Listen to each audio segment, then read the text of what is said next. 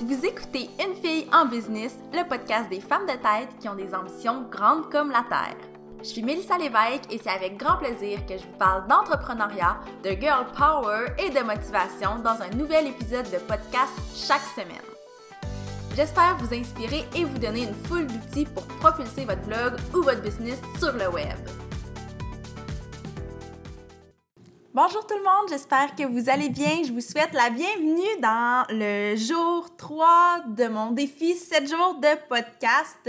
J'espère que jusqu'à présent, vous appréciez le contenu que je vous propose. Moi, je suis tellement, tellement contente d'être avec vous pendant 7 jours consécutifs.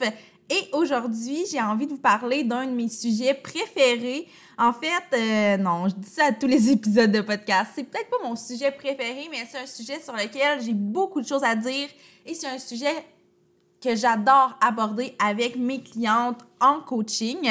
Donc, je vais vous expliquer pourquoi je vends que des produits qui sont virtuels. Donc, pour vous mettre en contexte, dans ma boutique en ligne, présentement, ce qu'on retrouve, c'est des e-books, des formations et euh, mes services, bien entendu, donc mon service de coaching.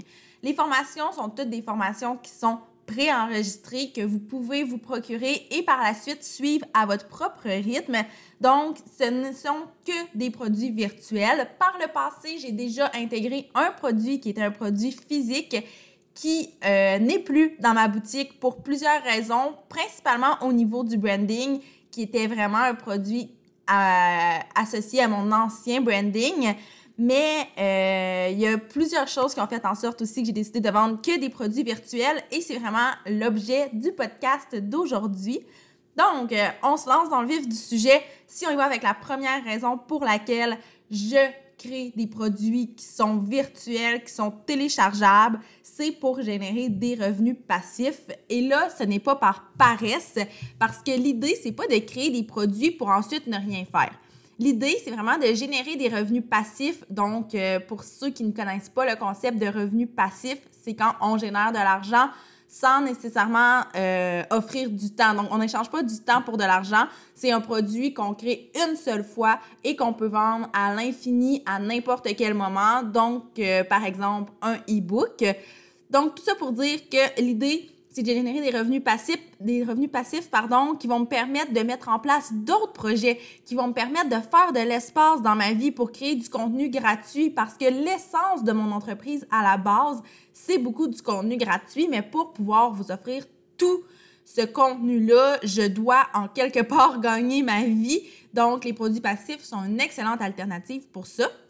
Et en plus, ça me permet d'avoir la vie à laquelle j'aspire, c'est-à-dire en mode slow living. Donc, euh, de travailler très fort pour créer des produits, oui, puis de pouvoir profiter de la vie parce que ces produits-là, une fois qu'ils sont créés, une fois qu'ils sont mis en marché, une fois que la stratégie est vraiment béton, ben c'est possible de faire de l'argent pendant qu'on dort, pendant qu'on est en vacances, pendant qu'on est en voyage. La deuxième raison pour laquelle je vends des produits virtuels, c'est parce que moi, la niche que j'exploite, c'est vraiment les produits d'information. Je veux mettre de l'avant mes compétences, mes connaissances. Puis, à force de coacher des entrepreneurs à tous les jours, je me rends compte que j'ai des connaissances et des compétences qui sont tout à fait naturelles pour moi, mais qui changent vraiment beaucoup de choses dans le quotidien de ces femmes-là, de ces entrepreneurs-là. C'est donc vraiment très logique pour moi de créer des produits d'information avec ces connaissances et ces compétences-là. Et la magie du web fait en sorte que c'est possible de le faire à moindre coût et de le faire euh, totalement en ligne, ce qui fait que je n'ai pas de limite euh, au niveau des frais, au niveau géographique aussi, parce qu'actuellement, mes e-books se vendent, euh, oui, au Québec, se vendent à travers le Canada, se vendent même en Europe, alors que si j'avais un livre physique, ben ça serait possible aussi, sauf que le processus serait beaucoup plus complexe. Une autre raison pour laquelle je crée des produits virtuels, c'est un peu en raison de mon côté control freak. Donc, pour vraiment avoir le plein contrôle sur ces produits-là. Puis, l'avantage, qui peut aussi être un très gros désavantage, c'est qu'avec les produits virtuels, on peut tout faire seul, de la conception du produit, donc même de l'idée du produit jusqu'à la mise en marché. Et moi, c'est quelque chose qui me fait vraiment, vraiment, vraiment trippé de pouvoir moi-même faire le processus de A à Z. Et je sais que si, comme je disais tantôt, je vendais des e-books, euh, pas des e-books, des, des livres physiques, pardon, ben ce serait sûrement beaucoup plus complexe pour moi de le faire tout seul et j'oserais même dire que ce serait impossible alors que en produit virtuel, j'ai les connaissances et les compétences pour le faire. Aussi, comme vous le savez, je suis une grande créatrice, une grande créative dans l'âme. Donc, une des raisons qui fait en sorte que j'aime créer des produits virtuels, c'est que je peux en créer à l'infini. Si je créais des produits qui étaient physiques, ben comme je disais tantôt, je rencontrais des limites euh, au niveau de la production, des frais, du temps que ça prend. Mais avec les produits virtuels, ces limites-là existent bien entendu, mais sont vraiment réduites. Et pour moi, ça, c'est un grand avantage qui me permet de créer du contenu gratuit aussi, comme je l'ai dit en début d'épisode, mais qui me permet aussi de travailler sur d'autres projets parce que j'ai la liberté de le faire et parce que c'est devenu vraiment ma niche à moi.